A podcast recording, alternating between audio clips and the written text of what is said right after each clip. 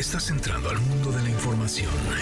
MBS Noticias con Pamela Cerdeira.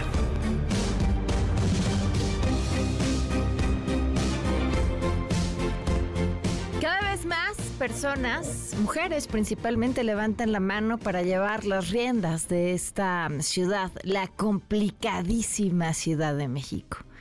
Es sin duda pues como la boca del lobo, ¿no? ¿Qué necesita quien quiere estar al frente? Pero sobre todo, ¿qué puede ofrecer a las y los ciudadanos de esta inmensa ciudad que es de quienes la dormimos y de los tantos millones más que la viven todos y cada uno de los días. Entre eso y mucho más, vamos a estar platicando hoy. Soy Pamela Cerdera. Comenzamos. Y pues ustedes saben que así mucho que me quieran los partidos, no. Porque no me doblo ante ellos. Porque no me doblo ante ningún político. No me doblo ante ningún político porque mi deber es con la gente. Pero pues ya llegué, aquí estoy, y si Dios me lo permite y ustedes me ayudan, sí, voy a competir para ser la próxima jefa de gobierno. Las encuestas que dicen que Claudia va a la cabeza están totalmente manipuladas, son de nuestros adversarios, son de la derecha. A ver, hoy veo en mi casa editorial, yo colaboro con el Heraldo, dice que está en segundo lugar a Dan Augusto. Síganle, yo no les creo nada, yo no les creo nada esto que están haciendo con los libros de texto. Yo no sé cómo van a impartir la clase. Le van a hacer los gobiernos estatales que están promoviendo los amparos. Si no quieren que se repartan los libros, como lo decidió un ministro de la Corte ante una demanda de la gobernadora de Chihuahua, nosotros no lo vamos a repartir hasta que se termine el juicio. Y si la conclusión es de que no se entreguen los libros, pues entonces va a ser el pueblo de Chihuahua, los padres de familia, los que van a decir qué va a pasar, o a lo mejor van a hacer libros los gobiernos estatales, no les corresponde, a lo mejor lo autoriza la Suprema Corte, que puedan hacer cuadernillos, ellos van a decidir y vamos a esperar. Faltan todavía algunas pruebas que realizarse y terminando estas pruebas se procederá a la apertura. Ya no estamos lejos, pero no te pongo una fecha precisa. No tiene fecha tentativa. Ya no estamos lejos, estamos ya cerca de la apertura de este tramo de la línea 1 del metro. También obviamente estamos muy interesados en que ya se abra los avances de IMSS Bienestar, atención médica, consultas, medicamentos, estudios y cirugías de manera gratuita para las personas sin seguridad social. Desde que iniciamos hace poco más de un año, 22 estados han firmado para transferir sus hospitales y centros de salud al IMSS Bienestar y de esos 22 en 16 entidades ya opera el nuevo modelo de atención más bienestar. Se han invertido un total de 2.578 millones de pesos en materia de infraestructura para la rehabilitación y la adecuación de 1.134 unidades. Se han adquirido en este proceso 83.962 equipos médicos por un monto de 10.044 millones de pesos. Esto ha permitido también que mejore el abasto de medicamentos en los hospitales de estos 16 estados. Además, se han sumado 5.479 médicos especialistas. ¿Qué logramos? Pues una cobertura en la atención, un incremento en la productividad y una disminución en el gasto de bolsillo que hacen las familias que antes tenían que pagar por estas atenciones. Nada, es autónoma la universidad. A ellos les toca resolver a los universitarios. No me corresponde a mí opinar. Yo deseo, eso sí, de todo corazón, que haya democracia, justicia y honestidad. Y desde luego autonomía. Pero en el sentido estricto, autonomía, que no haya casi cargos vamos a tener un encuentro con el presidente Biden en noviembre. Nos vamos a encontrar en una reunión de países del Pacífico y de Asia.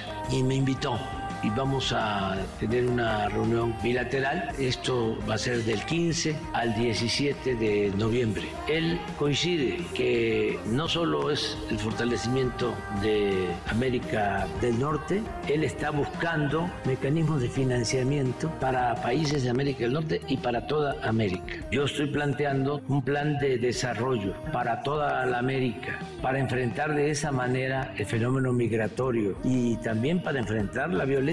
Entre todos, sin excluir a nadie, se convierte América en la región más fuerte, más importante del mundo. Las nuevas generaciones tendrían garantías de trabajo, de bienestar en sus pueblos. Muy buenas tardes, acompañarnos en este martes 15 de agosto del 2023. Soy Pamela Cerdeira, el teléfono en cabina 5166125, el número de WhatsApp 5533329585, Twitter, Facebook, Instagram, TikTok me encuentran como Pam Cerdeira y vámonos con la información. Esta tarde la Fiscalía de Jalisco ofreció una conferencia en la que informó que no han sido localizados los cinco jóvenes desaparecidos en Lagos de Moreno y fue encontrado calcinado el auto de uno de ellos. La información, Elsa Marta Gutiérrez la tiene. Te escuchamos, Elsa Marta. Buenas tardes. Buenas tardes, eh, Pamela. Eh, nos encontramos aquí en el municipio de Lagos de, Moreno. Eh, te podría comentar que estoy precisamente aquí en el punto de donde desaparecieron estos eh, cinco eh, jóvenes es el mirador de la colonia San Miguel, una colonia de clase media baja, eh, baja, eh, precisamente, y pues evidentemente los vecinos se encuentran consternados y más por la información que dio a conocer precisamente la Fiscalía del Estado. Primero comentarte que hoy por la mañana hubo una reunión entre las familias de las víctimas y personal de la Fiscalía del Estado, donde solamente una de las eh, familias, eh, concretamente el señor José Dolores, reconoció que su hijo Diego sí aparecía en la fotografía que ayer se estuvo difundiendo eh, Pamela en redes sociales junto con un video. Este video reconoce el señor José Dolores que bueno, él no lo vio eh, y no quiere verlo así definitivamente, no se declaró por la mañana.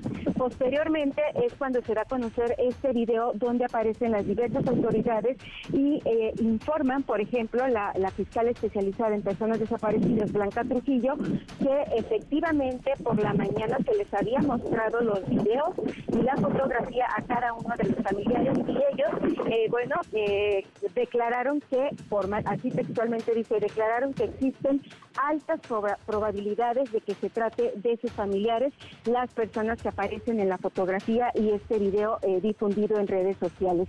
El fiscal, por su parte, Luis Joaquín Méndez eh, Ruiz, informó que aquí en el Mirador encontraron manchas hemáticas y cinchos. Eso no se había dicho, que también habían localizado cinchos.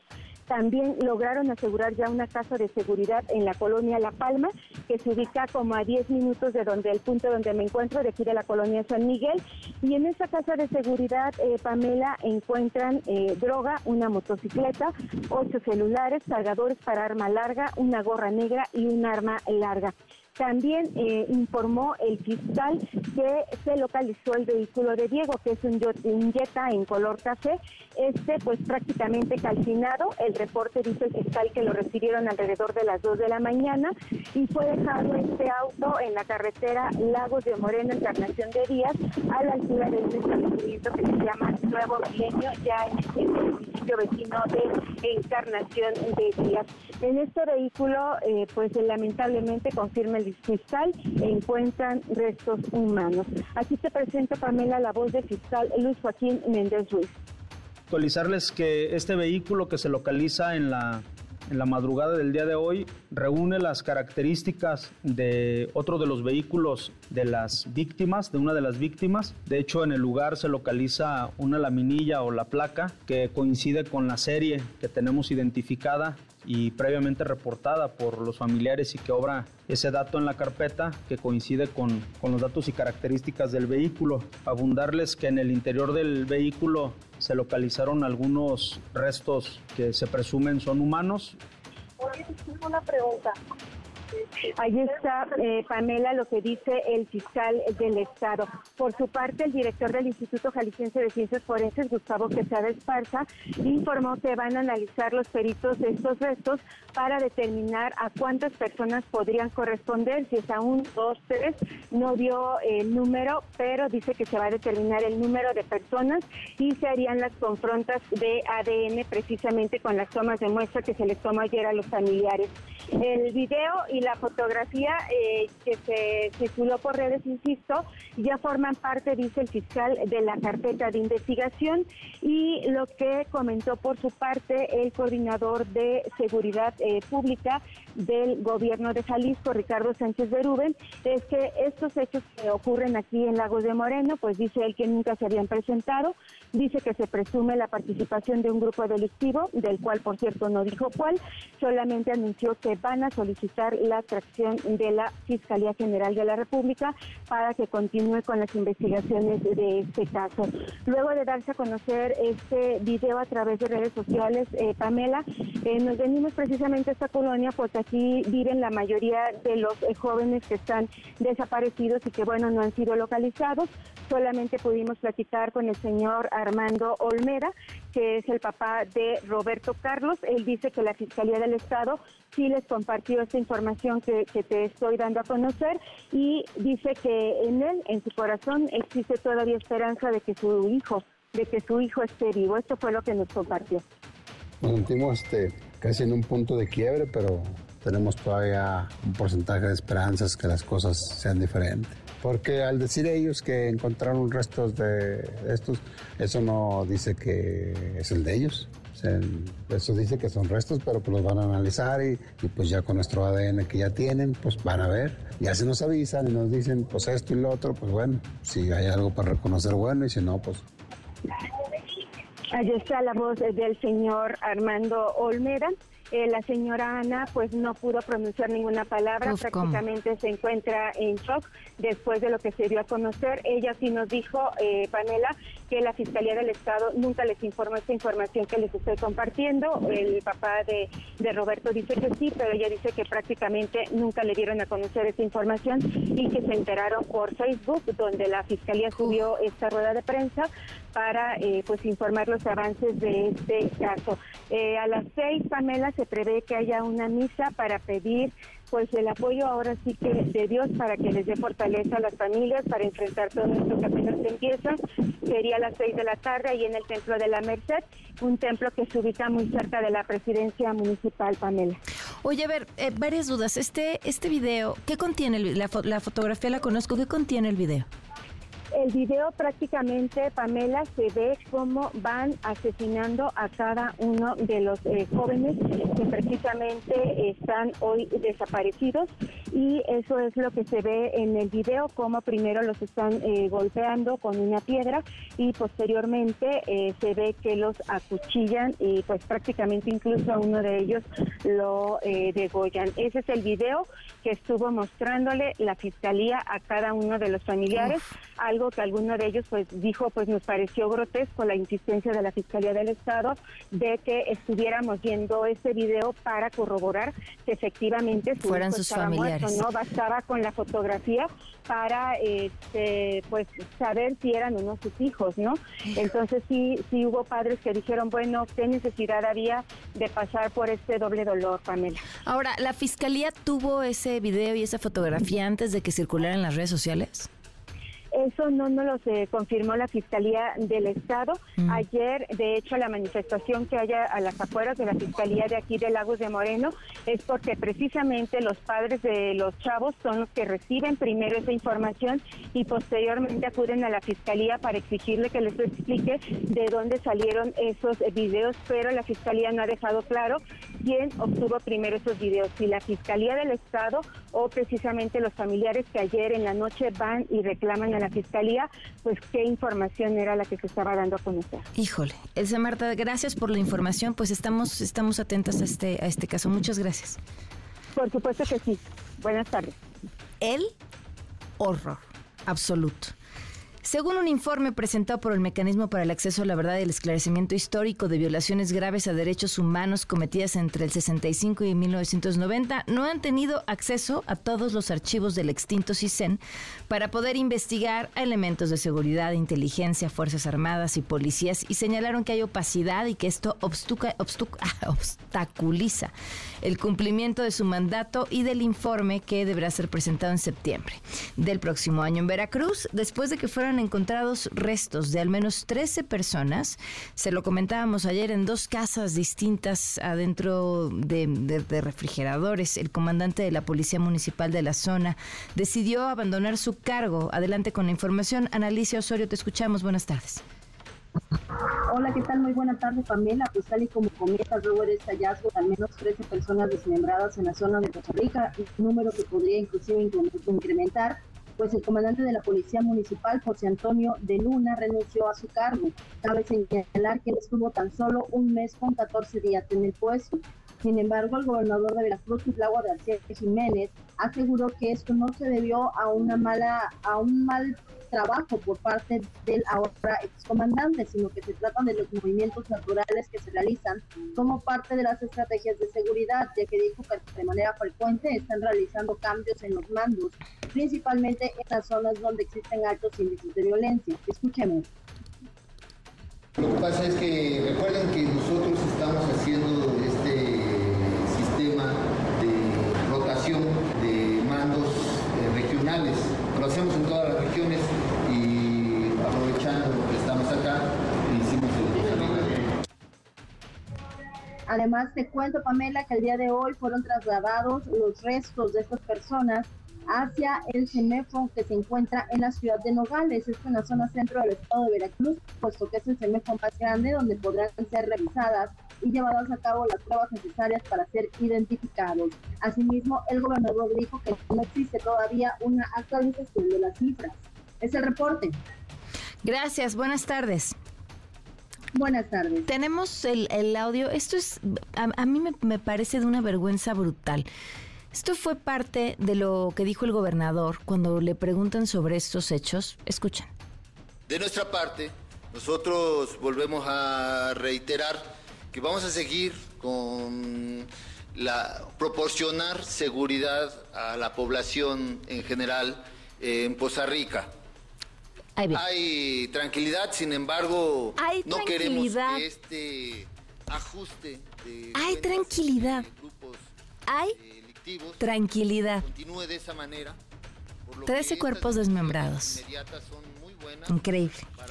Bueno, el director del Aeropuerto Internacional Felipe Ángeles Isidro Pastor informó que se reducirá nuevamente el número de operaciones permitidas en el Aeropuerto Internacional de la Ciudad de México por pues la saturación y dijo estar confiado en que las aerolíneas elegirán a la IFA para continuar su operación pues no es como que les den mucha opción en otros temas. Una acusación más persigue a Donald Trump. Ahora tendrá que enfrentar la justicia por intentar atentar contra las elecciones en Georgia. La información la tiene José Díaz Briceño, colaborador de MBS Noticias en Washington. José, buenas tardes.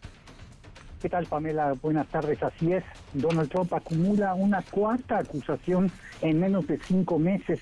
Anoche un gran jurado en el estado de Georgia imputó al expresidente y a 18 de sus colaboradores de ser partícipes en una empresa criminal para revertir los resultados de la elección presidencial de 2020.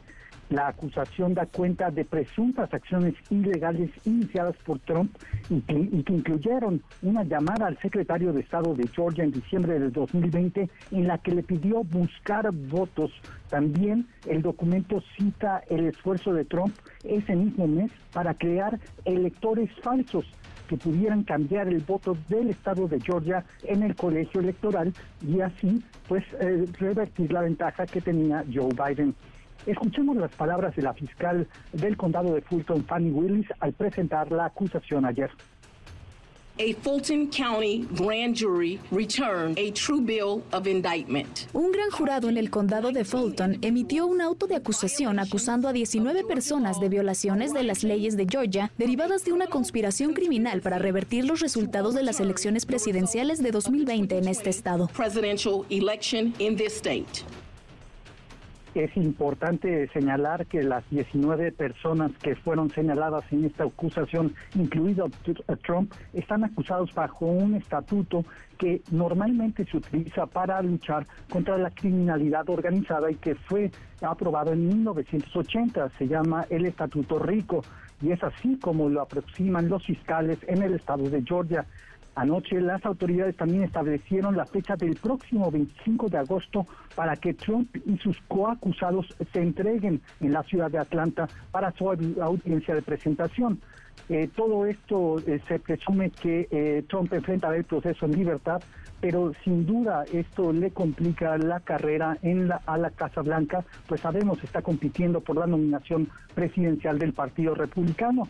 Tan pronto como la próxima semana también ya es el primer debate presidencial estadounidense dentro de ese partido el 23 de agosto y al que Trump ha asegurado que no acudirá y sin embargo podría dar una sorpresa de último minuto.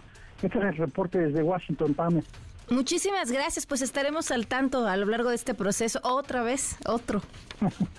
Un calendario pesado. Así es, gracias. Buenas tardes. Cuatro con 21 minutos. Y bueno, pues ahí también parte de la información. Por cierto, más adelante vamos a retomar este tema. Y de vuelta a asuntos de nuestro país, el Consejo Indígena y Popular de Guerrero denunció que dos de sus integrantes, un adulto y un menor de edad, fueron asesinados el pasado domingo, esto en una gasolinera en Chilapa. Ambos serían vecinos de la comunidad de Xochitempa, ubicada justamente en el municipio de Chilapa, y señalaron al grupo de los ardillos como responsable de los hechos. Y en más información, una más que quiere ir por la jefatura de gobierno de la Ciudad de México, ahora Sandra Cuevas, la alcaldesa de la Cuauhtémoc. Alberto Zamora, cuéntanos, buenas tardes. ¿Qué tal, Pamela? Muy buenas tardes. Así es, la alcaldesa en Cuauhtémoc, Sandra Cuevas, anuncia que va a buscar la candidatura al gobierno de la Ciudad de México al encabezar un acto en la explanada de la demarcación donde pues, presentó algunas propuestas en materia de seguridad. La alcaldesa, quien dejó de lado el uniforme tipo policial, ropa de diseñador, reconoció que el interior de los partidos políticos no cuenta con grandes simpatías. Cabe señalar que todas de 37 años de edad, llegó justamente a la demarcación impulsada por la alianza que formaron el PAN, PRI y PRD. En su mensaje no aclaró si cuenta entonces con el aval de la alianza opositora. Aquí sus palabras.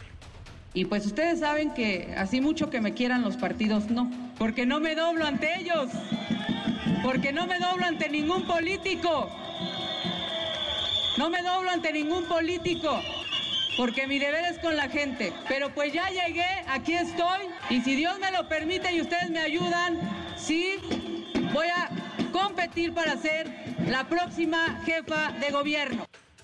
Bueno, prometido llegar al gobierno.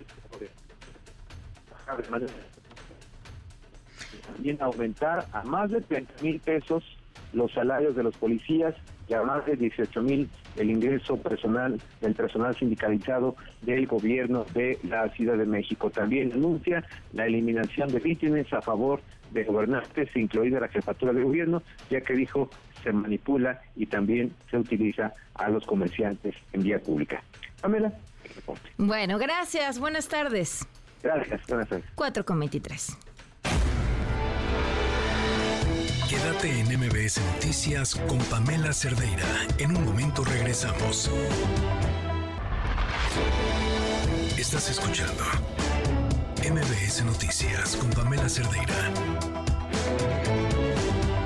4 de la tarde con 27 minutos. La cuarta acusación en contra de Donald Trump. Ya escuchábamos algunos detalles sobre este procedimiento. Ahora el haberse querido pues meter en el asunto de las elecciones en, de, de Georgia en pues ya saben, toda esta historia alrededor de Donald Trump y el proceso mm, electoral desde que quedó como presidente, eh, seguramente recordarán esta insistencia en que iba a haber un fraude en las elecciones. Y después, en este intento de segundo periodo, que lo acompañó pues a lo largo de todo el proceso con la historia además que ya conocemos y su tristísimo eh, final. Le agradezco mucho a León Krause que nos acompaña en la línea periodista. ¿Cómo estás, León? Muy buenas tardes.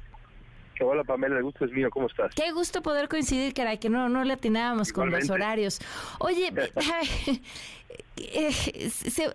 ya, siento que, no, no sé si desde allá se ve igual en, ante la narrativa, pero ya la cuarta acusación en contra de Donald Trump en medio de este proceso, ¿qué tanto le, le termina pegando o termina perdiendo un poco este, este eco? Y, sus y pues afectando sus posibilidades de contender. Bueno, esa es, esa es la gran pregunta, es decir, legalmente no cabe la menor duda que Donald Trump enfrenta eh, un, desafío mayúsculo. Si no estuviéramos hablando de Donald Trump, sino de Donald Williams, y Donald Williams, este personaje hipotético que, describo, estuviera eh, enfrentando noventa y tantos cargos en cuatro casos de esta magnitud, pues estaríamos, eh, la verdad, pensando que el señor Williams va a pasar muchos años en la cárcel, seguramente va a morir en la cárcel. Eh, ese es el tamaño del problema legal que enfrenta Donald Trump. Pero aquí pues son dos arenas. Una es la legal, indudablemente es un problema grave, cuatro problemas graves los que enfrenta Trump, y el otro es el político, la arena política. ¿Qué va a pasar ahí, Pamela? Bueno, con los republicanos parece que, eh, así como en las relaciones tóxicas, los votantes le perdonaron un cargo y le van a perdonar 90 los votantes republicanos. ¿Qué harán los votantes de la elección general si él gana la nominación? Ese sí es otro boleto. Es que, a ver, justo en, la arena política, em, hay, hay un fenómeno eh, con Donald Trump y que hemos visto también con otros personajes, que los ataques los fortalecen o sea, y ataques así sean denuncias legalmente establecidas, los los hacen, los colocan en un papel de víctimas, eh, les dan mucho más poder, les dan mucha más notoriedad y, y con el equipo legal que tiene, entonces pues tampoco se antoja que se le vaya a complicar, ¿no? Es cierto, es cierto. yo, yo creo que el, el, el, proceso legal de, de, estos cuatro casos es distinto, digamos. El, eh, creo que estos últimos dos en particular deberían significar para Trump un problema mayúsculo porque están relacionados con pues algo nunca antes visto en la historia de Estados Unidos, es decir, el ataque, el asalto de Trump y ahora sabemos de decenas de personas cercanas a Trump en contra de, de lo más sagrado que tiene este país y cualquier otro país, que es el proceso democrático. Debería haber sin duda consecuencias eh, importantes legales y políticas. Yo creo que debe haber consecuencias políticas pero hablando de esa elección general. Los republicanos parecen dispuestos a perdonarle absolutamente todo. Creo que los votantes independientes y por supuesto los demócratas le cobrarán a Trump lo que deberían cobrarle, francamente, que es ese intento por eh, revertir, alterar las, eh, las, las, elecciones democráticas de 2020. Él sí quiso cometer fraude, él sí que quiso cometer fraude. Ahora, ¿le, ¿estar en medio de los procesos le prohíbe contender?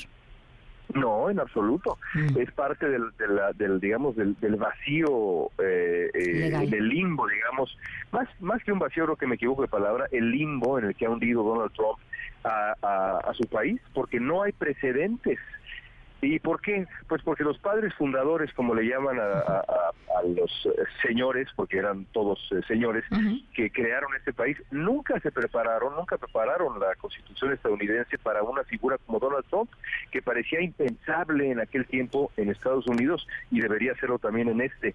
Lo cierto es que hay un limbo, hay un vacío, ahí sí aplica la palabra, que le permite a Donald Trump contender por la candidatura y contender por la presidencia, incluso estando en la cárcel.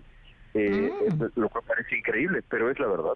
O sea, ok, eso está muy interesante. Ahora, ¿cuál es tu pronóstico? Sé que aquí es como sacar la bola de cristal, pero ¿hacia dónde crees que vaya esto?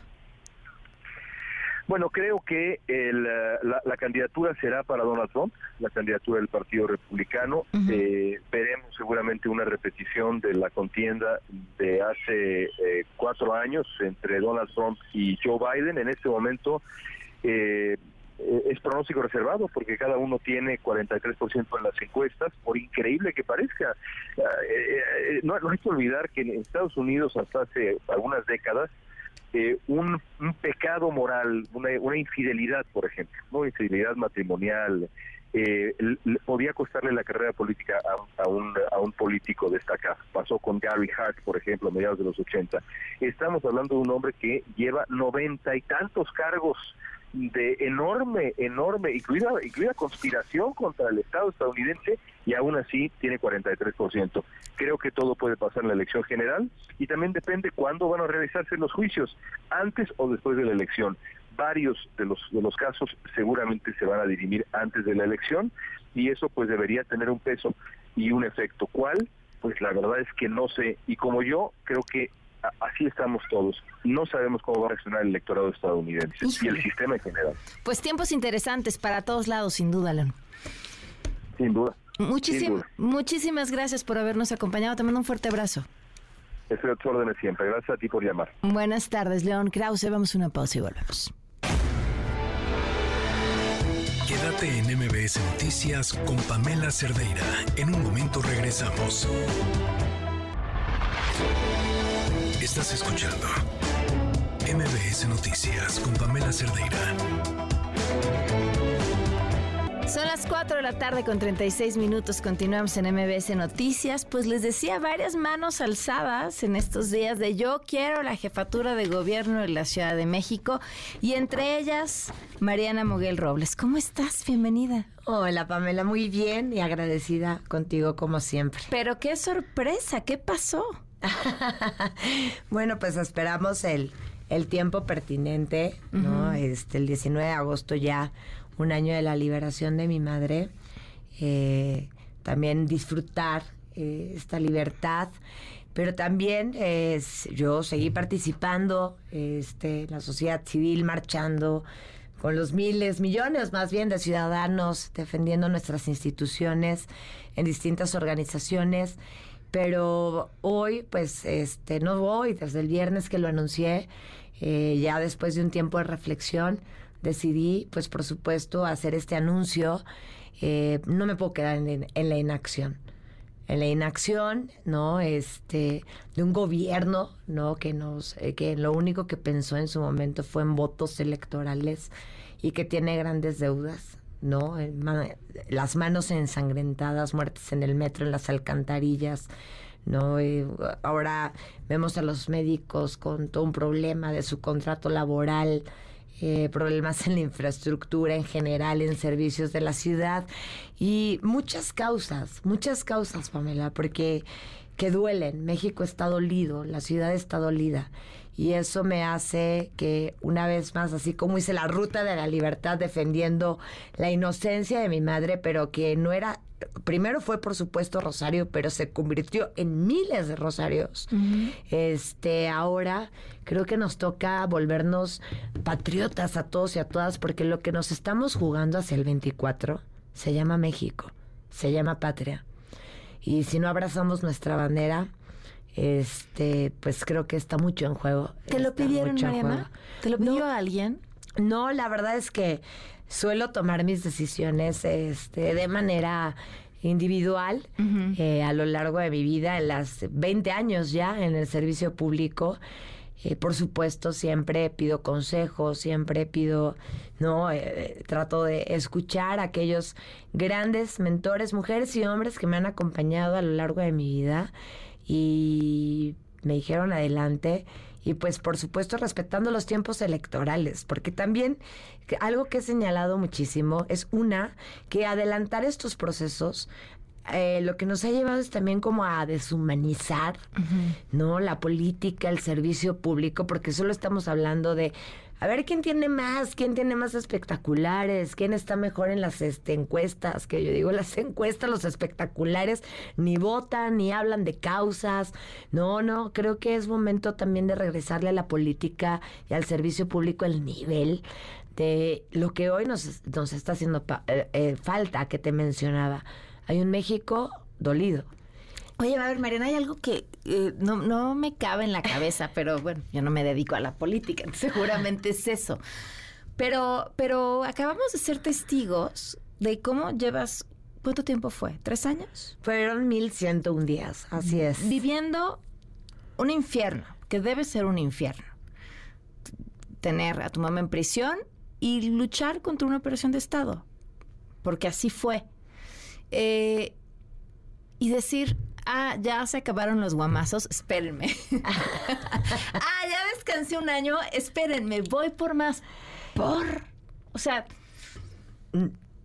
No descansamos un año. Ahí estuvimos defendiendo al INE, estuvimos defendiendo, por O sea, bueno, pero, pero sí me explico. Me, me, lo han hecho, eh, me dijeron el otro día, ¿qué necesidad? Ayer me lo preguntaron en entrevista antier también, porque creo que para mí sería completamente incongruente, ¿no? Lo que he hecho a lo largo de estos 20 años es quedarme en la inacción. Soy una mujer de acciones en sus distintas trincheras, luchando por las causas de, mi ciudad. No solo fueron los 1101 días, claro, enfrentándome, como tú lo dices, al Estado mexicano, no solamente desde el presidente de la República, sino hasta el poder legislativo, eh, recorriendo este país, pero en donde también te vas dando cuenta de cómo México está dolido, cómo hay tantas causas que de verdad se abandonaron profundamente. Entonces, yo no puedo quedarme acostada en mi cama y más ahora embarazada, pienso en mi hijo, en mi hija. No sé, me siento como con esta grandísima responsabilidad de dejarle una ciudad que era nuestra ciudad referente de las libertades, de la diversidad, de la pluralidad, de los derechos, por supuesto, con sus, no, con sus asegúnes, pero lo que te quiero decir, jamás habíamos vivido un gobierno. Hoy, por no sé si te, eh, te, viste los datos del índice de Estado de Derecho, la Ciudad de México en justicia civil cayó este lugar número 30 en todo nuestro país. Y en justicia penal al 32 este, trato de decir que estamos de verdad que si hoy no vamos a pelear por estas causas, entonces de verdad no estamos entendiendo lo que nos estamos jugando en el 24, que va más allá de, de solo proyectos individuales. Contender por quién, cómo, qué proceso, qué estás buscando. Pues esperaré los tiempos electorales, la convocatoria, por supuesto, del Frente Amplio, eh, desde la oposición. Ahí, tú sabes, siempre ha estado, ha estado mi voz y lo he hecho además y me da... ya levantaron para el Frente, para la Ciudad de México, estarían Kenia López Rabadán. Sí. Eh, Sandra Cuevas, que acaba de levantar la mano ayer. Ayer, También, Taboada, en teoría. En este momento dices tú, ¿hay alguien más? Pues bueno, está Santiago Tabuada, los que acabas de mencionar, está también Martín Olavarrieta por parte del PRI, está también Javier González Sirión por parte del PRI, está también este, dijimos Rubalcaba ya también. No. Este, Adrián Rubalcaba, eh, Cintia López Castro, este, también Víctor Hugo, Víctor Hugo Lobo, está también este Cházaro, ¿no? El coordinador de los del PRD. Y pues me parece importante, creo que aquí señalar algo. Y es que tenemos que madurar cuando vengan los tiempos electorales, porque hay que ser bien respetuosos, bien respetuosos que, y entender algo. Quienes realmente tenemos un legítimo interés por nuestra patria, no estamos buscando nada más un proyecto o no se está buscando un proyecto, no de una o del otro se está buscando un proyecto colectivo. ¿Para qué? Para recuperar para las y los capitalinos lo que se merecen. Si pudieras eh, decir un, un problema, el más importante de la Ciudad de México, ¿cuál sería? Te podría decir que, por supuesto, la lo que la frase que siempre he dicho yo y mi madre con sustento en ¿eh? México se escribe con M de mujer no se nos levantan muros en esta ciudad. Somos el, la cuarta por ejemplo nos convertimos en el cuarto lugar en mujeres desaparecidas. Vimos ayer eh, colectivas como vimos a las madres buscadoras este alzando la voz sin que se les abra la puerta. No son no solamente es a una persona que no se le habría abierto la puerta de Palacio Nacional.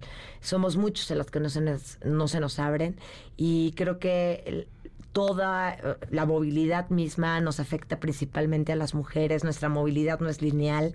Entonces, la M de mujer, no, este, no, me desgarra el alma pensar que en este país 10 mujeres eh, son asesinadas todos los días y 9 desaparecidas y la capital pues ya vimos en qué lugar se encuentra. Además de la inseguridad, ¿no? Oye, ¿qué respuestas has recibido desde que alzaste la mano? La verdad es que muy, muy, muy agradecida con los medios de comunicación que me han, me han acompañado, que me han abierto estos espacios como tú, pero además muy agradecida en este evento ciudadano que tuvimos el sábado, acompañados de verdad, orgánico completamente, de gente de las 16 alcaldías que fueron de propio pie. ¿No? Que fueron de propio pie a externar este legítimo deseo, no de un proyecto de Mariana, porque esto no es un proyecto de Mariana, es un proyecto de todos y de todas. Entonces, tenemos que verlo así. ¿Por qué? Porque no solo gano yo, no solo gana el otro. Tenemos que entender y ponernos a la altura de miras de que lo que se está jugando de verdad no, no somos nosotros, es, somos, no, toda una capital.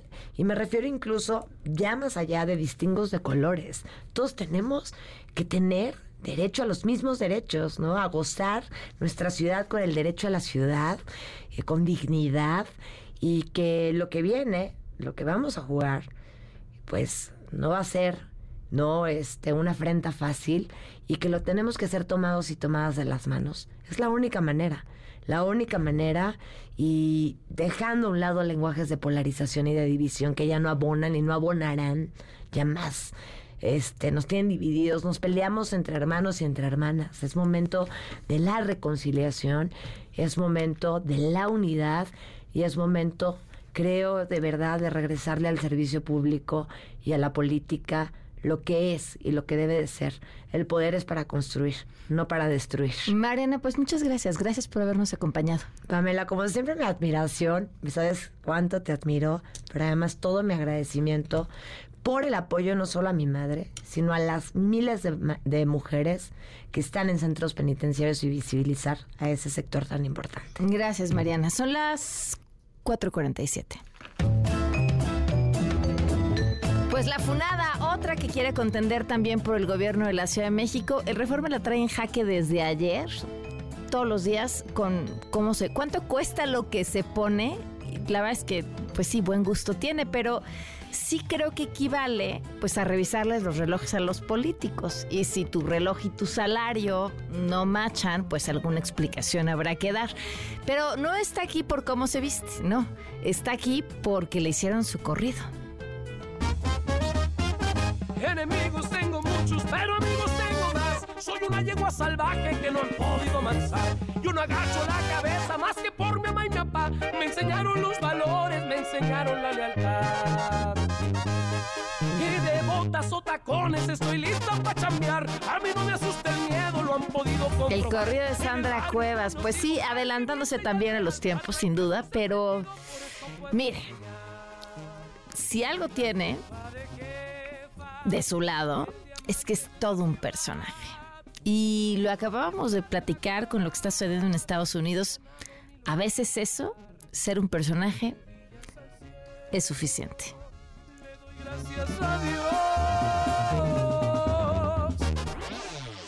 Economía para todos con Sofía Ramírez.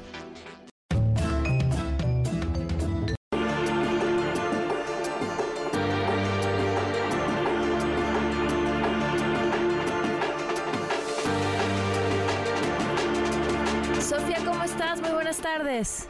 Buenas tardes, Pam. Hoy, hoy vengo a platicarte de jóvenes, pero aprovechando que ya se va a acabar el verano, sobre todo, y todos los que nos escuchan y tienen hijas, hijas, hijos, pues seguramente están ya ansiosos de que regresen a la escuela como tu servilleta, pero sobre todo porque el sábado pasado fue el Día Internacional de la Juventud y pues, aunque tú y yo nos sintamos muy jóvenes todavía, la verdad es que en términos estadísticos, los jóvenes se eh, dejan de considerar tales a partir de los 29 años. Entonces, si me permites, me arranco con estos datos y me gustaría al cierre comentar sobre China y por qué hemos visto tantas fluctuaciones al tipo de cambio en un momento donde pues, lo que pareciera estar muy lejos, que es China, pues está metiendo mucha versión en los mercados internacionales. Entonces, pues vamos a empezar con los jóvenes. Resulta que eh, en México representan casi una tercera parte de la población. Eh, de acuerdo con los datos del INEGI al censo, había 31.5 millones de personas entre 15 y 29 años. Esto, pues obviamente, es una proporción todavía muy grande. Y bueno, pues poco más de la mitad de las personas jóvenes son mujeres. Eso pues, no nos sorprende porque en general pues sabemos que las mujeres vivimos más tiempo y nos morimos en menor proporción. Pero fíjate que a nivel toda la población, somos el 52% de la población, pero a nivel jóvenes, como los hombres se mueren con mayor propensión a lo largo de toda la vida, cuando son jóvenes esta diferencia es un poco menor. Es de 51% contra 49%. Entonces, ese es el primer dato interesante. El segundo dato interesante es que son la generación de jóvenes en la historia de México más educados. El grado promedio de escolaridad de los jóvenes mayores de edad, digamos, entre 20 y 29 de años, es equivalente al segundo grado de preparatoria. Los jóvenes ahorita son la generación más educada que ha habido, sobrepasando por varios años el grado promedio pues, de nosotras, que seríamos como los papás, y de los abuelos.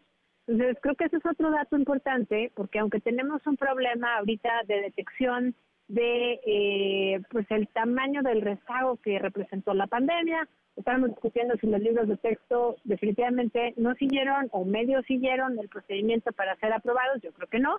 Bueno, pues de todas maneras, medido en el promedio de años de escolaridad, vemos como el grupo de edad entre 25 y 29 años, sobre todo las mujeres, tenemos más años que los hombres ya de escolaridad.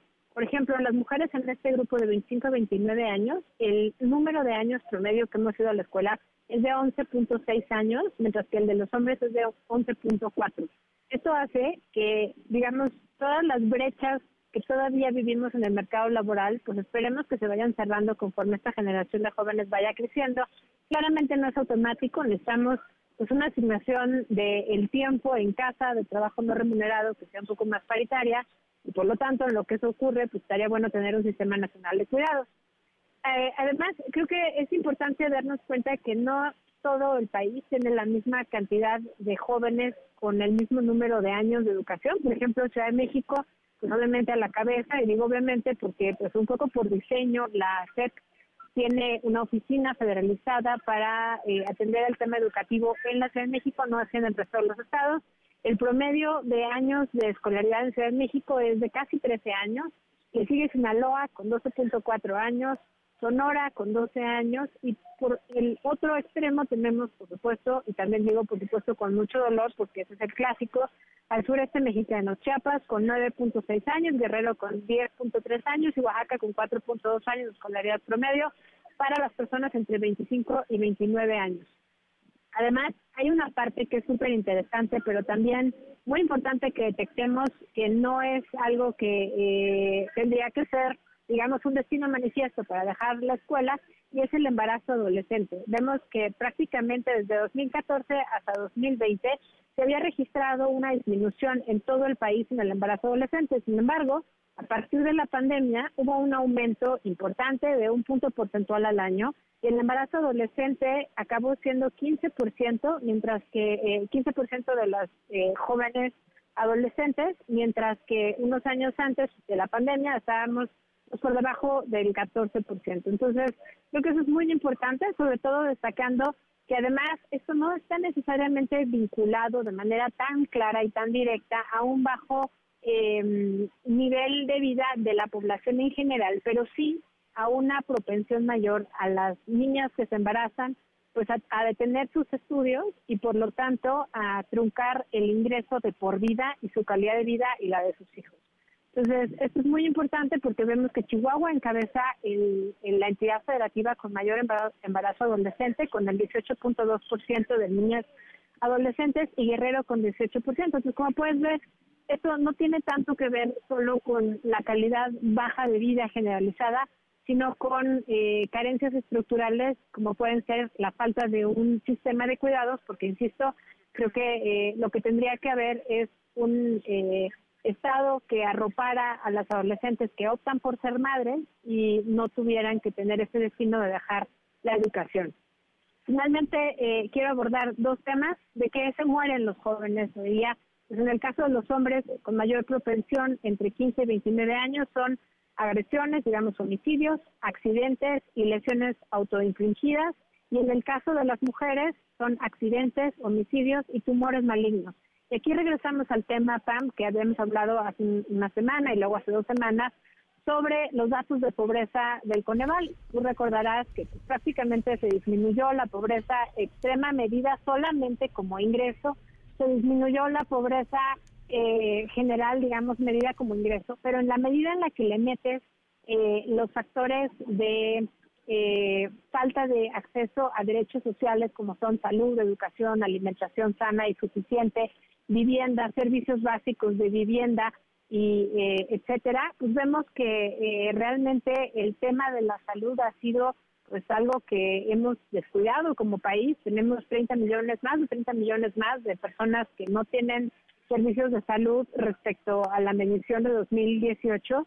Pues el caso de los tumores malignos como causa de muerte entre niñas jóvenes de 15 y 24 años, pues se habla de la falta de atención de eh, preventiva, ¿no? Eh, es de hecho eh, la primera causa entre mujeres jóvenes entre 25 y 34, pero a mí no deja de sorprenderme que incluso entre las adolescentes la detección tardía acaba cobrando vidas no solo de personas mayores, sino de mujeres muy jóvenes. te decía yo que ya estábamos por acabar, simplemente un par de menciones. Obviamente los jóvenes son quienes más usan la tecnología y por lo tanto quienes más podrían interconectarse con el gobierno abierto y en términos de discriminación, las juventudes de México entre 18 y 29 años dicen que las principales causas de discriminación son su forma de vestir, su peso o estatura. Eso me parece muy grave. ¿Qué dato? ¿Qué dato, no? Peso y estatura, las opiniones políticas, el ser mujer, la juventud misma, digamos, la edad y la manera de hablar. Eso es, digamos, una primera lista, Pam, de los temas que afectan a las juventudes. Tenemos muchos datos más que pueden ser interesantes para quienes nos escuchan. En redes sociales pusimos este fin de semana una infografía. De verdad, les sugiero que se metan a buscarla en redes sociales arroba México y cómo vamos, porque la cantidad de brechas, pero también de oportunidades que tienen las juventudes hoy, pues francamente eh, creo que nos pintan un panorama un poco distinto del que teníamos hasta hace apenas unos años. Claro. Bueno, pues Sofía, muchísimas gracias. Oye, pues si me regalas 30 segundos te cuento, el tipo de cambio pierde un poquito porque hay muchísima incertidumbre en China de eh, el crecimiento. Vemos que ha incrementado el desempleo, se han ralentizado las ventas, se han ralentizado las inversiones, el consumo y bueno, pues obviamente eso hace que los mercados tengan eh, aversión al riesgo, digamos que la economía china es la segunda economía más grande del mundo, y si se ralentiza la mitad del crecimiento mundial, digamos, en Asia, pues eso va a tener un impacto prácticamente en todo el mundo. Cuando hay animadversión o aversión al riesgo en los mercados financieros, pues todo el mundo va y se refugia en dólares, por eso vemos una ligera depreciación del peso mexicano que cierra el día de hoy en 17 pesos con 14 eh, centavos por dólar. Muy bien, muchísimas gracias Sofía. Un abrazo. Buenas tardes, faltan dos minutos para las cinco. Quédate en MBS Noticias con Pamela Cerdeira. En un momento regresamos. Estás escuchando MBS Noticias con Pamela Cerdeira.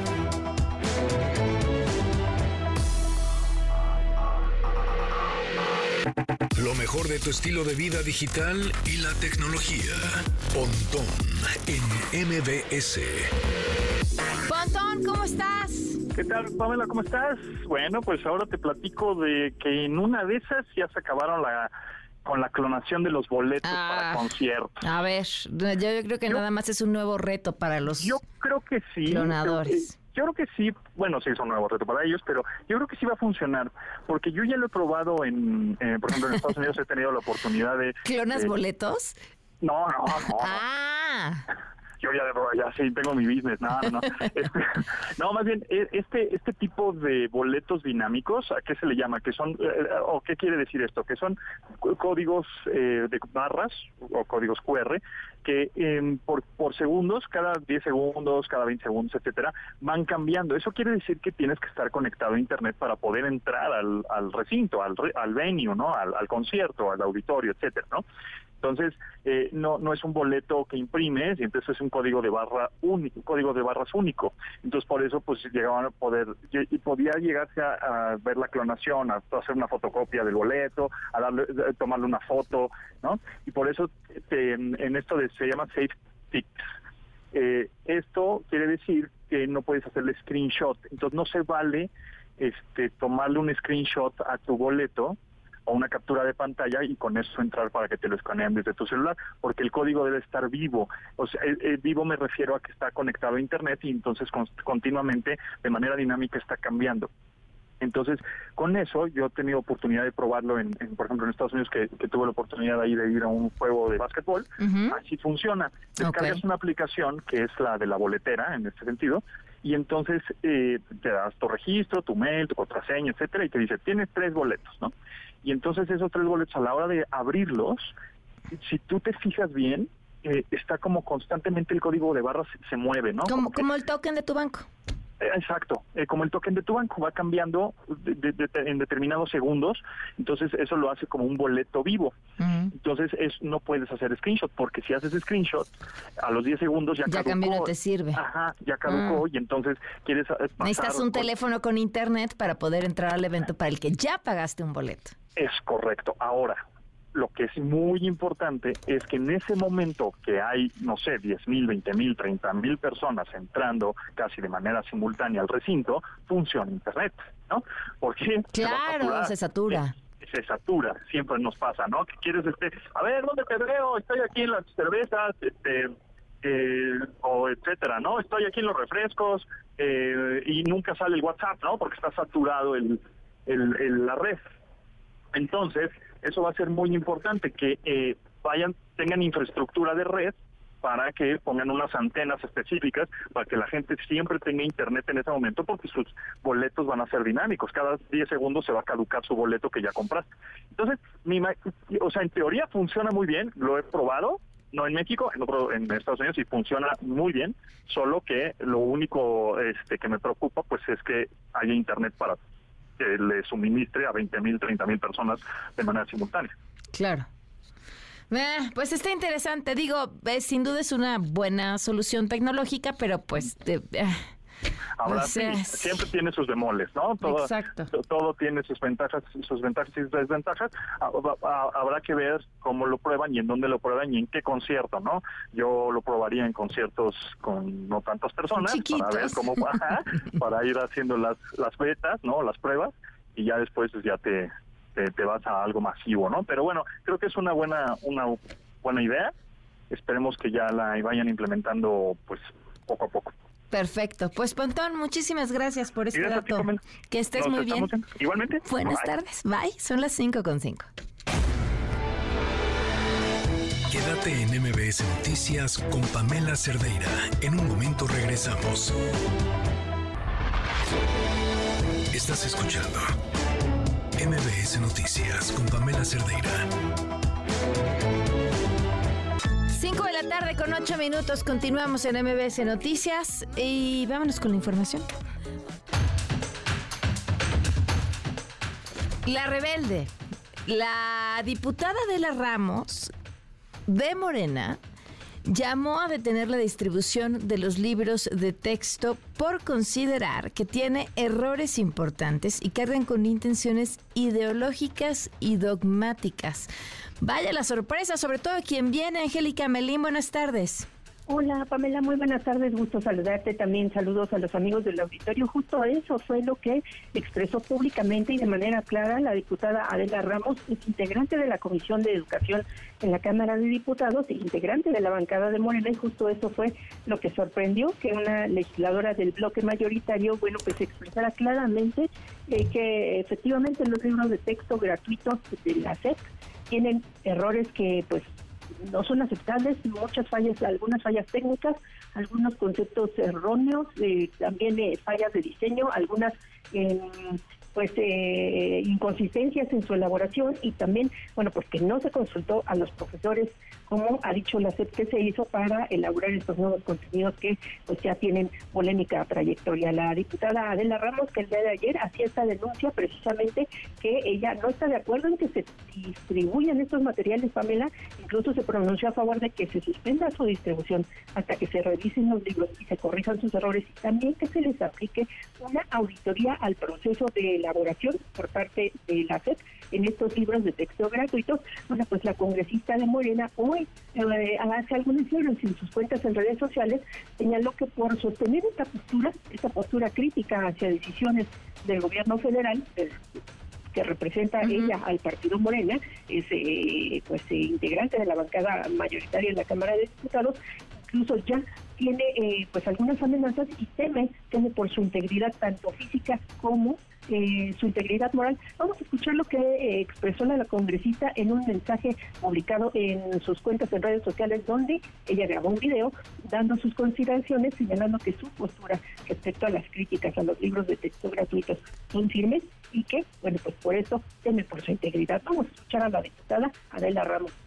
Estoy muy agradecida por su solidaridad y los múltiples comentarios en apoyo al tema que estamos defendiendo. Estoy para servirles porque mi patrón es el pueblo. Asimismo, estoy consciente del riesgo que pueda tener mi integridad física y moral, pero ante todo está mi lealtad a México.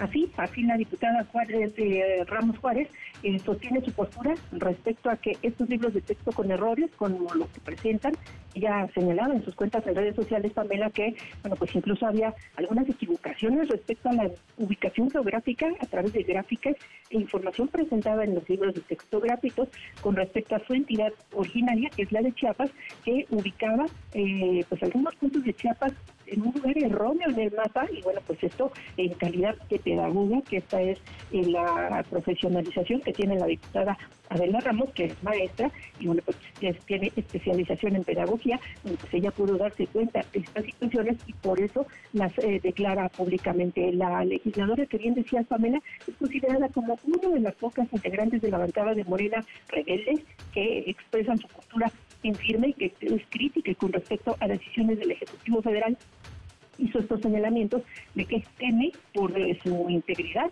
Y bueno pues a estos señalamientos de la diputada Adela Ramos eh, la mesa directiva de la Cámara de Diputados ya a cargo de la presidenta en funciones, la diputada panista Noemí Luna, ha señalado que le brindará todo el apoyo que necesite la diputada Ramos Juárez en caso de que ella se sienta amenazada, de que haya recibido alguna amenaza o vea, como ya lo expresó, en peligro su integridad. La Cámara de Diputados, a través de su mesa directiva, bueno, pues le brindará la protección que sea necesaria a la diputada Adela Ramos para proteger tanto sus dichos como sus propuestas y sus ideas, porque pues hay que recordar que los diputados federales tienen protección constitucional y precisamente en la Carta Magna establece medidas para que no puedan ser ni reconvenidos, ni amenazados, ni limitados los congresistas en el ejercicio de sus funciones, mm.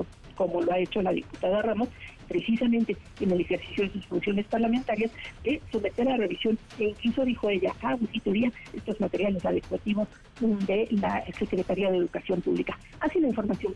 Hijo, qué, qué, qué interesante, qué lamentable, pero pues sí sabemos que es un grupo en general que no admite opiniones contrarias a la versión oficial y lo preocupante es que lo último que sepamos de ella es ese video donde advierte que, está preocupada y ya, y tendría que haber una reacción importante pues para que ella no se sienta así por emitir su opinión, porque además tampoco fue una opinión irrespetuosa.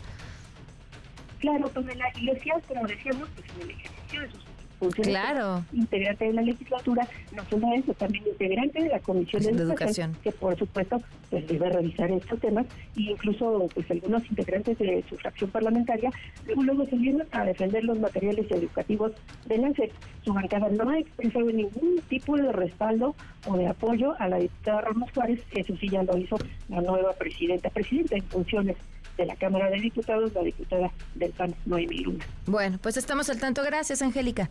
A ti, Pamela, hasta luego. Mientras tanto, mañana, el miércoles y el jueves habrá en Diputados un foro con especialistas organizado por la oposición para hablar justo del nuevo modelo educativo y los libros de texto.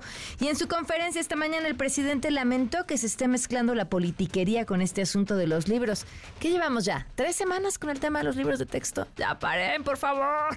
Rocío Méndez, buenas tardes. Buenas tardes, Pamela. El presidente Andrés Manuel López Obrador reiteró que se acatará la decisión judicial sobre los libros de texto.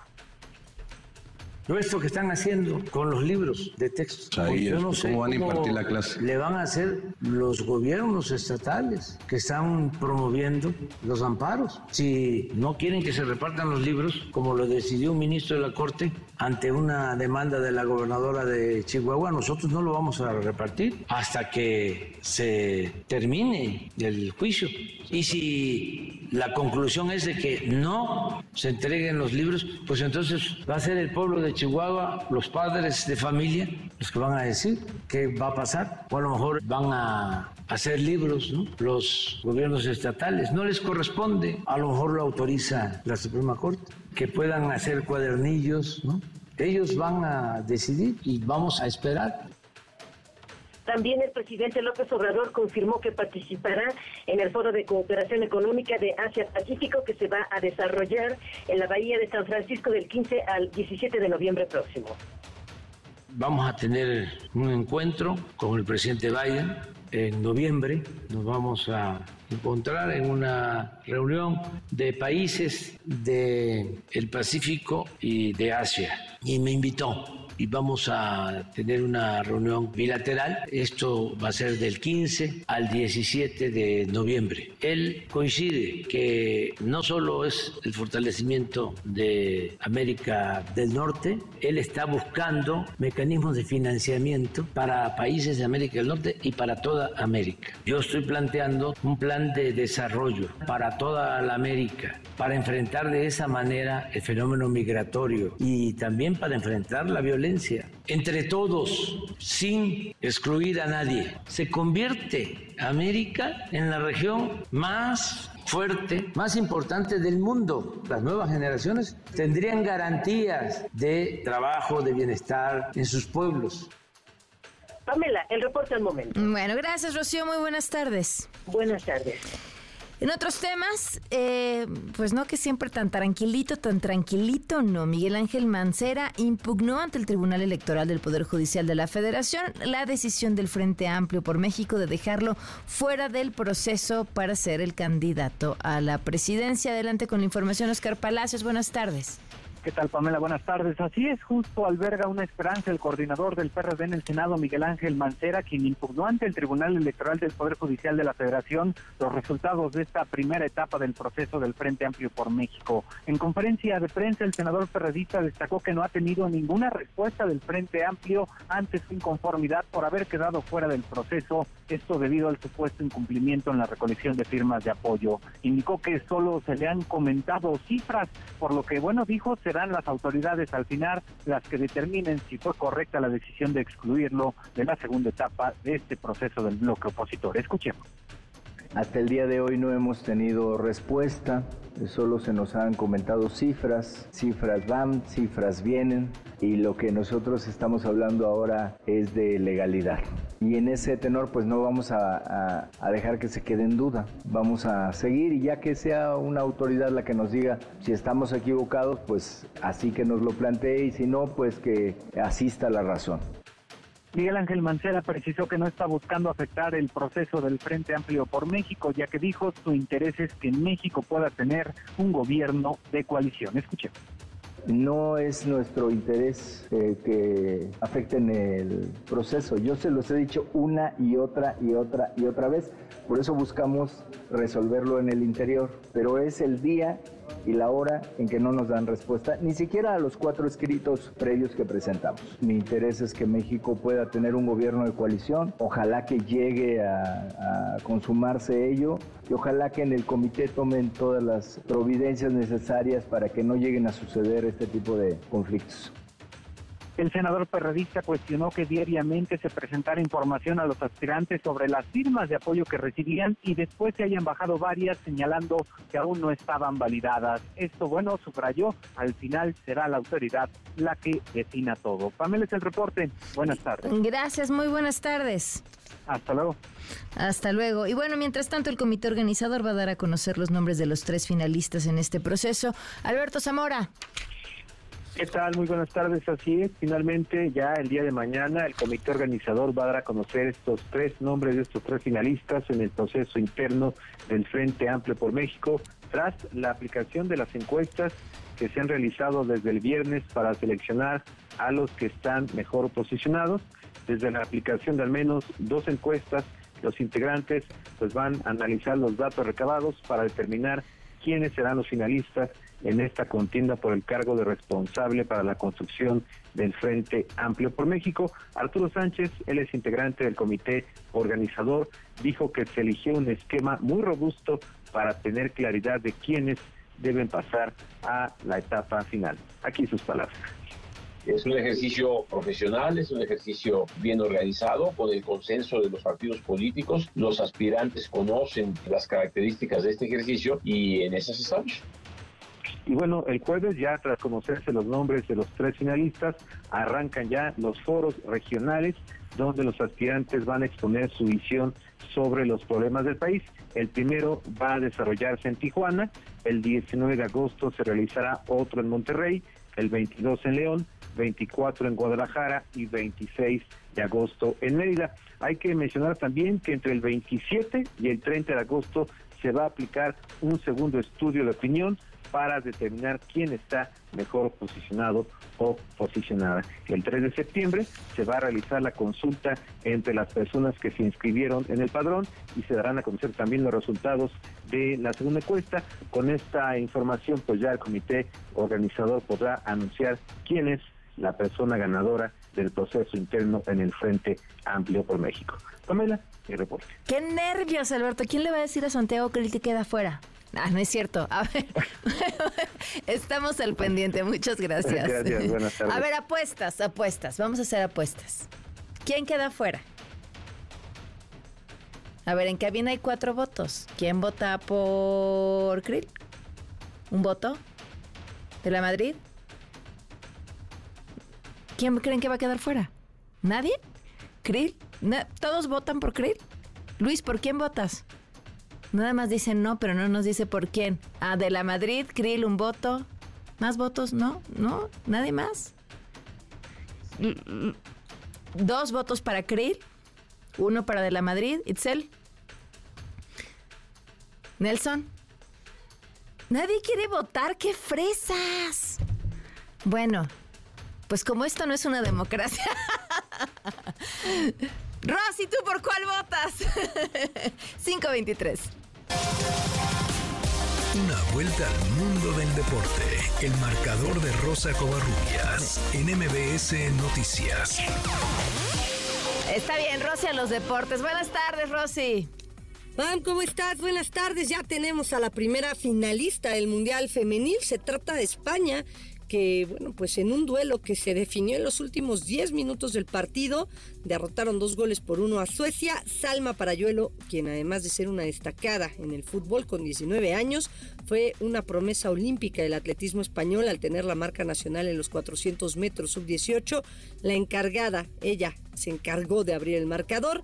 Al 88, Rebeca Blomkis eh, igualó por Suecia, pero un minuto más tarde llegaría la anotación de Olga Carmona que le dio la victoria a España y por supuesto el pase a la final. Ya lo decíamos ayer, va a haber pues una final inédita y va a haber también una campeona por primera vez. Esto fue lo que dijo Salma Parayuelo. Bueno, pues otra vez pues un momento mágico de, de alegría. Siempre piensas que, que algo como el último partido pues es algo puntual, algo singular eh, y poder repetirlo pues pues yo qué sé, es, es increíble. Eh, me siento muy agradecida, eh, muy orgullosa de todo el trabajo. Es el gol que queríamos meter todas y poder tenerlo en mis piernas y que, que haya podido entrar, pues es todo un orgullo. La madrugada de este miércoles, Inglaterra y Australia estarán disputando el último boleto a la final del Mundial Femenil a las 4 de la mañana, tiempo del centro de México. En el papel, Inglaterra es favorita para llevarse esta victoria, para llevarse la semifinal, pero hay que recordar que Australia ha jugado con mucho corazón, ha sacado la casta de las australianas para tener a las Matildas en esta instancia. De todas maneras, la que pierda va a jugar otro partido por el tercer lugar del Mundial. Y América Femenil goleó 5-1 al Atlas. Alejandra Lomelí puso al frente a las rojinegras, pero Palacios, Pereira, Lubert, Origel y Karina Rodríguez le dieron la vuelta al marcador. Por cierto, este partido se tenía que haber jugado ayer por la noche, pero por las condiciones del clima en Guadalajara y por la condición de la cancha tuvieron que pasarlo a esta mañana, nueve y media de la mañana, y también mencionar, tuvieron que cambiar la cancha. Vamos a hablar, ya que estamos en el fútbol eh, mexicano, esta noche Monterrey y Nashville van a disputar el segundo boleto a la final de la League's Cup. El conjunto estadounidense va a tener el aliento de su gente ya que van a jugar en casa pero del lado de Rayados no buscan excusas y pues están intentando sumar su quinta victoria contra equipos de la MLS en este certamen para así llegar a ocho triunfos al hilo. Rayados es el último equipo de la Liga MX con vida en este torneo. Y bueno pues el otro el otro boleto lo están definiendo el Inter de Miami y Filadelfia. Y oficialmente se cerró uno de los mayores fichajes de este mercado de verano. El fútbol árabe sigue comprando jugadores de alto nivel aunque ya veteranos pero de alto nivel. Neymar llega al conjunto árabe del Al Hilal. El brasileño sale del Paris Saint Germain después de aceptar la oferta de 90 millones de euros del equipo de Arabia Saudita. El nuevo número 10 del fútbol del Al Hilal va a jugar al menos dos años en Medio Oriente, donde ganará alrededor de 100 millones de euros por temporada. Y el portero Kepa Arrizabalaga fue presentado el día de hoy como nuevo jugador del Real Madrid. Hay que recordar que llega cedido por solamente una temporada procedente del Chelsea luego de que el portero titular de los merengues Thibaut Courtois se lesionó la rodilla hace unos días y estará varios meses de baja, así que ya tienen portero el conjunto del Real Madrid. Y por primera vez hablando y cambiando de tema totalmente, Pan por primera vez se vieron frente a frente el mexicano Saúl Canelo Álvarez y el estadounidense Germel Charlot, quienes se van a enfrentar el próximo 30 de septiembre en Las Vegas en pelea denominada indiscutido contra indiscutido por ser ambos dos campeones de todos los organismos de los supermedianos. La conferencia de hoy fue en Nueva York, hay que recordar que van a hacer una gira y Canelo aceptó que en sus últimas peleas ante Golovkin y Ryder no se vio tan bien, pero que para esta llegará enfocado y las críticas pueden llevarle al Canelo, pero sigue demostrando que en cada pelea que le ponen o se pone, pues sigue haciendo bien las cosas. Pam, la información deportiva. Quédate en MBS Noticias con Pamela Cerdeira. En un momento regresamos. Estás escuchando MBS Noticias con Pamela Cerdeira.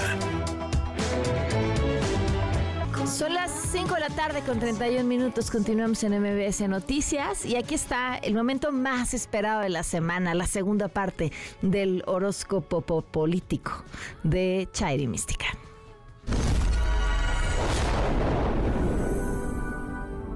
La voz de Chairi Mística llega a ti. Amigos, aquí los guiaremos mediante los astros por la senda que debes recorrer para combatirlos. Si creen que esto es falso, nosotros tenemos otros datos. Chairi Mística viene desde tierras lejanas a ayudarte en tu carrera política para que dé los frutos que esperas. Fuero, hueso, candidatura 2024. Solo envía Pamela más tu signo zodiacal al 1025 y recibirás información importante que no debes dejar pasar.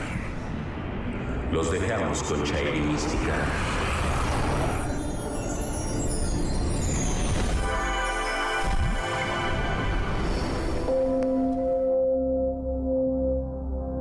Pamela, como te habrás dado cuenta, los designios de los astros son más que certeros. Aquí te traigo la segunda parte del horóscopo político. Silvana Aureoles exige una auditoría al proceso del Frente Amplio y que el PRD vaya solo al 2024. Virgo. Silvanito, tu signo está sometido a mucho estrés. Una auditoría le caería bien. Empezamos por la del estado de Michoacán. Tu inmensa popularidad será avasallante para el PRD. Lo que es bueno si queremos reducir el presupuesto a los partidos, uno menos. Tu juego de mesa solitario. Jesús Zambrano dice que el PRD se mantiene en la alianza. Hasta la próxima pausa. Libra. Chucho, tu regente te pide definirte pronto o ir buscando otra ocupación. Tu eslogan, más vale mal acompañados. Alejandro Gertz Manero pide saber si tiene un futuro en el próximo sexenio. Escorpión. Alex, no es por meter cizaña, pero ya viste qué rápido y con la ayuda de la Marina y saltándose el fuero manda a detener a Ernestina Godoy. Tu cuento, La liebre y la tortuga. Miguel Ángel Mancera ha sido excluido del proceso interno y ahora, ¿quién podrá ayudarlo? Sagitario. Miguel, el universo no conspira a tu favor, pero tienes chance de negociar una diputación. Tu motivación, la línea 12.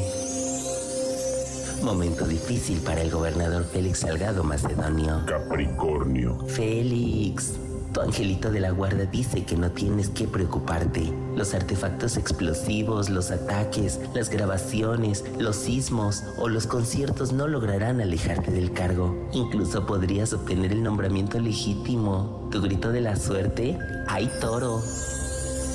Martí Batres anuncia operativos en bares y pide saber su fortuna. Acuario. Martí, los operativos serán bastante efectivos en lo político, sobre todo si los haces en alcaldías que gobierna la oposición. Tu número de la suerte, más de 250 mil para los de la casa, menos de 90 mil para la oposición. Hasta aquí el horóscopo político de esta semana, Pamela. Nos escuchamos la próxima para saber cuáles son los designios que los astros tienen para nosotros y nuestra clase política. Tu amiga Chairi Mística. Gracias, Chairi Mística. Ahora sí en otros temas. Y un tema, pues yo creo que el que ha sido, el que nos ha tenido en estos días con el corazón apachurrado y hecho pedazos, tiene que ver con estos cinco jóvenes desaparecidos en Lagos de Moreno. Cinco jóvenes de quienes se ha sabido información reciente a través de imágenes que se han filtrado a las redes sociales y de las cuales después la fiscalía ha informado eh, que habrían sido pues al parecer víctimas de, de, criminales. Le agradezco muchísimo a Armando Olmeda, él es padre de Roberto Olmeda Cuellar, uno de estos cinco jóvenes desaparecidos. Armando, muchas gracias por tomarnos la llamada. ¿Cómo está? Pues ahí estamos tratando de sobrevivir. Está muy... ¿Qué le han dicho las autoridades, Armando? Eh, ahorita hasta el momento, después del comunicado, que no, no hemos tenido ya ninguna, ninguna respuesta porque ya lo que lo que se informó es lo que nos habían informado con anterioridad.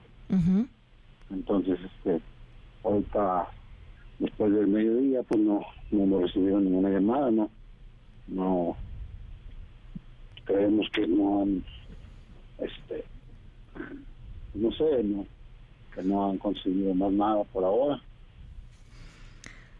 Armando cree que se perdió tiempo valioso en el que las autoridades pudieron haber hecho algo cuando se iniciaron las primeras denuncias este la, la primera denuncia fue el, el sábado, por ahí como de las 10, que llegué yo allí, entonces este, y ahí salió un operativo por ahí, como por esa hora quizás, como a las 2, 12 y algo. Entonces, así como de rápido, pues yo creo que mientras se organizaba todo y yo creo que pues salieron el sábado al mediodía. Entonces es prácticamente unas dos, tres horas de la diferencia de cuando llegué yo allí. Hemos intentado hablar también con otros familiares de los otros jóvenes. No ha sido, no ha sido sencilla la comunicación. ¿Han recibido algún tipo de amenaza a lo largo de estos días? No, no, ninguna, no he partido ninguna. Muy probablemente ellos hemos platicado ahorita después, después de mediodía, pero creo que ellos este están este a lo mejor quedándose con, con la espera a ver qué nos dicen y, y así como yo este todavía con la esperanza de que algo algo bueno nos, nos, nos pueda suceder porque como lo que han dicho ya saben ustedes han encontrado el carro y eso pero no no hay nada seguro de que sean ellos o de que sea uno de ellos o dos no sé pero usted le mostraron las imágenes en la fiscalía.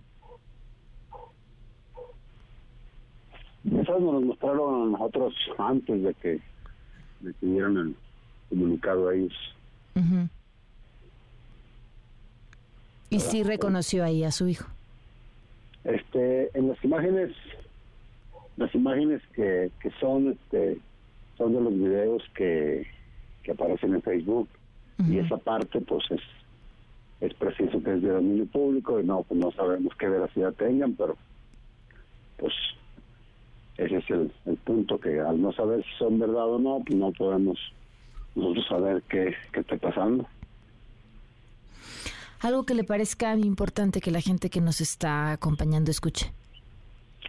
Oh, pero lo más importante es que sepa que no estamos con la, con la espera de que, de que, de que aparezcan y hasta el final estaremos ahí y, y le agradecemos a la gente que nos ha acompañado. Este, desgraciadamente parece ser que así pues los demás papás este, ya no han querido dar este pues no contestar y sí de hecho se me llenan a mí mucho las llamadas pero también quiero quiero decir que poco a poco ya tengo que descansar ¿no? porque es mucho mucho trabajo es al día muchas muchas llamadas y de, de noticias pues de noticias exclusivamente de noticieros y Claro. pues, me siento cansado por esa parte Lo entiendo. Pues lo dejamos ya. Le agradezco mucho, Armando, que nos tome la llamada en, en estos momentos. Muy bien, no, pues estamos que, por último yo pienso que, que las personas son empáticas y nos, nos comprendan y, y ahora este, pues también estamos queriendo este, tratar de descansar y acomodar nuestra mente, la mantenemos con la esperanza de que, de que regresen, salvo ya que nos informen como informaron ahora, pues entonces ya sabremos qué, qué es lo que lo que está pasando, pues más después de eso que informaron ahora. Y sí, bueno, eh, yo creo que no vamos a, me voy a un poco también yo de esto porque no he podido descansar la mente y me mantenía entretenido también de repente y te estaba platicando y todo, pero yo todo lo que hice lo hice por, por, por amor a encontrarlo y, y, y ahora sí estoy, pero ahora quiero estar ya más quieto, más más tranquilo, en un sentido aquí en mi casa porque a ver si llega aquí. Pues sí. De verdad, gracias. Le agradecemos que nos, que nos haya tomado la llamada. De nada. Gracias. Buenas tardes. Híjole. Vamos a una pausa. Quédate en MBS Noticias con Pamela Cerdeira. En un momento regresamos. Estás escuchando MBS Noticias con Pamela Cerdeira. Periodismo a toda prueba con Joali Reséndiz. 544, esta es la historia que nos tiene Joali Reséndiz. Después de 11 años de relación y una hija en común, la historia de Nancy N puede ser contada por ella misma, a pesar de que tenía a su favor una orden de restricción en contra de su expareja, de nombre Alberto.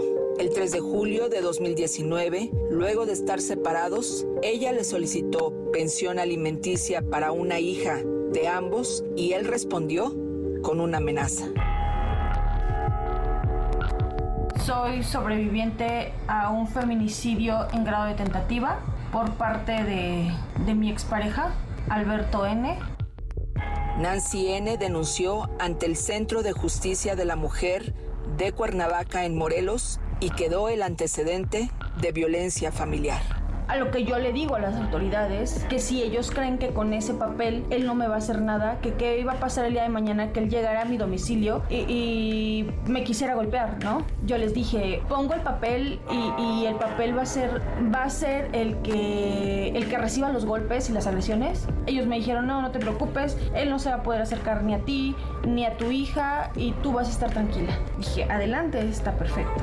Yo tenía el miedo de levantar esa orden de restricción porque yo sabía que él era muy violento. En los años que vivimos juntos intentó matarme dos ocasiones más, pero pues él me decía, siempre me pedía disculpas y me decía, te amo, perdóname, y yo le creía, y yo le creía, y yo le creía, y yo le creía. Era miércoles 3 de julio cuando al salir con su hija, Nancy N. fue interceptada y subida con lujo de violencia a un vehículo donde la actual pareja de su ex esposo participó, con él al volante. Así, fue secuestrada junto con su hija de ambos y llevada a otro municipio en Morelos. El auto avanzó a toda velocidad por las calles de Cuernavaca hasta pagar una caseta. La pareja del papá de mi hija habló por teléfono y dijo, ya traemos, ah, vayan abriendo el zaguán, ya traemos el producto.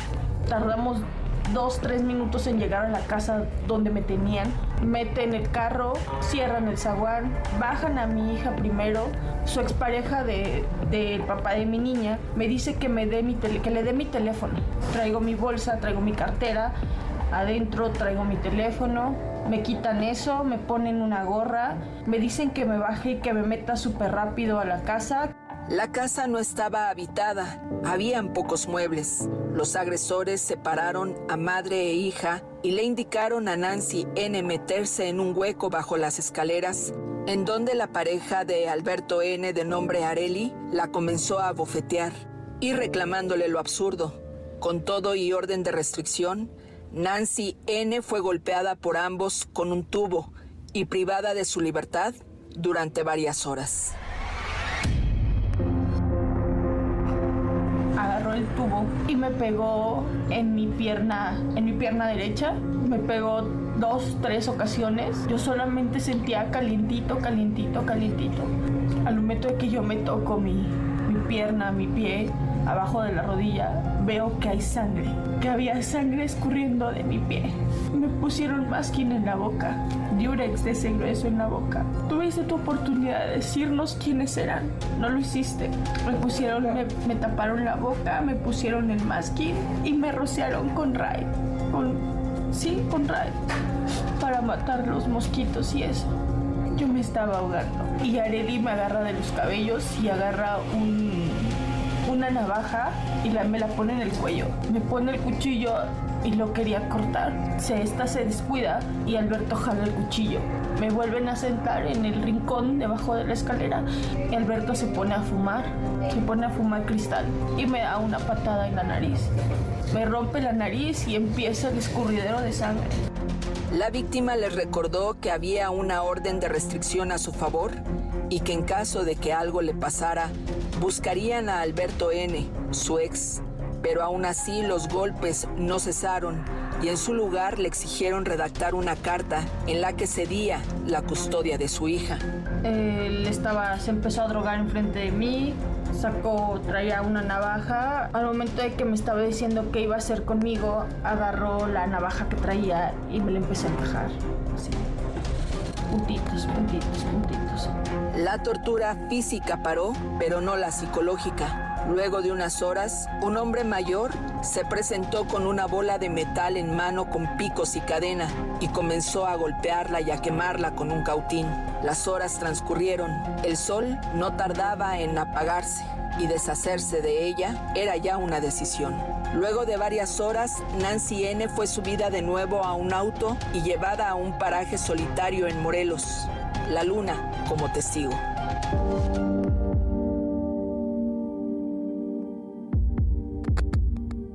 Ya sé que me van a matar. Mi último deseo es que me, dispares en la, me disparen en la cabeza. Ya me torturaron toda la noche, ya quiero descansar, ya déjenme descansar, por favor. Me dice la chava, bájate, bájate e híncate. Llegué el otro carro, donde viene, donde viene Alberto y viene Areli. La chica me encañona, me pone el arma en mi cabeza del lado izquierdo. Alberto le dice, quítate. Le quita el arma. La detona. Yo siento mi cabeza muy, muy caliente. Me caigo hacia enfrente. Sentí un ruido muy, muy fuerte. Me recorría de oído a oído. Y escucho que se van. Alejan los carros. Yo al momento de que caigo hacia adelante, yo me quedo así pensando. O sea, no sé qué pensé. No, no sé. Ahí me quedé tirada. El pasto estaba frío y mojado. Empiezo a sentir la sangre en mi boca. Yo le pido a Dios, Dios, por favor, ya déjame, ya quítame de sufrir, ya llévame contigo, ya no quiero seguir sufriendo. La siguiente semana abordaremos cómo es que Nancy N., después de recibir un disparo en la cabeza de parte de su ex, se levantó y caminó hasta la primer casa que encontró. También, cómo es que una noticia mal investigada en redes sociales le salvó la vida por segunda vez. Y cómo es que la Fiscalía de Feminicidios en Morelos capturó a sus agresores.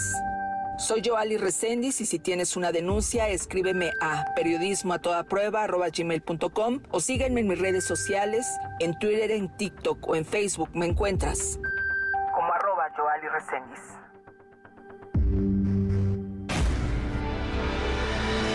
Quédate en MBS Noticias con Pamela Cerdeira. En un momento regresamos. Estás escuchando MBS Noticias con Pamela Cerdeira.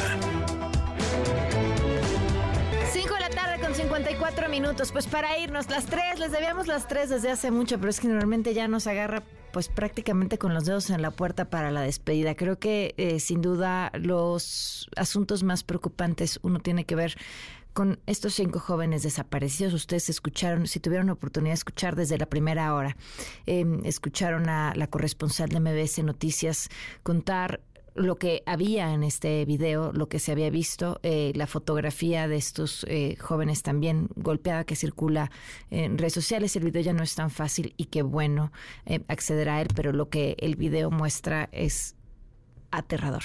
Y si escucharon al padre de uno de estos jóvenes decir lo que dijo, no puede hacer más que partírsenos el corazón en cachitos, eh, tener todavía la esperanza de encontrar a su hijo con vida, tomando como fundamento que pues no sabe de dónde viene el video y quizá lo que está en el video no sea real. Lo que está pasando en Jalisco es muy preocupante, como en todo el país, pero el tema de la desaparición, sobre todo de hombres jóvenes en Jalisco, no está recibiendo la atención que se merece, al menos no, desde donde se pueda presumir que haya una posible solución en el camino. De verdad, esto es muy, muy preocupante. Eh, esa es una.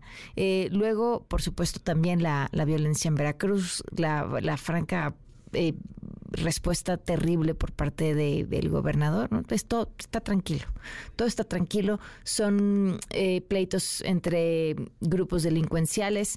Eh, tanto, tanto que mencionan a, a Felipe Calderón, eh, es el némesis de la 4T, era el mismo discurso que daba cuando era presidente. Cuando empezábamos a escuchar de estos grandes enfrentamientos, estas grandes balaceras, la respuesta del gobierno en ese momento era, eh, se están dando entre ellos como para tratar de dar paz.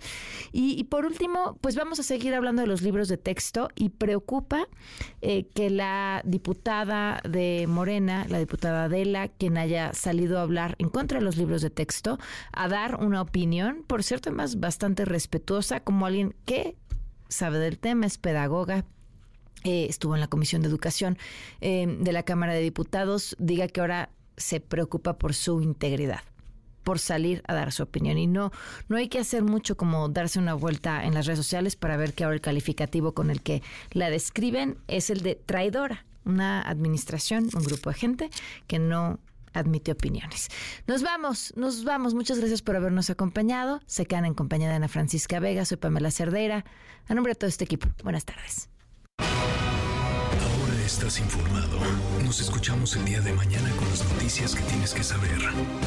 MBS Noticias con Pamela Cerdeira.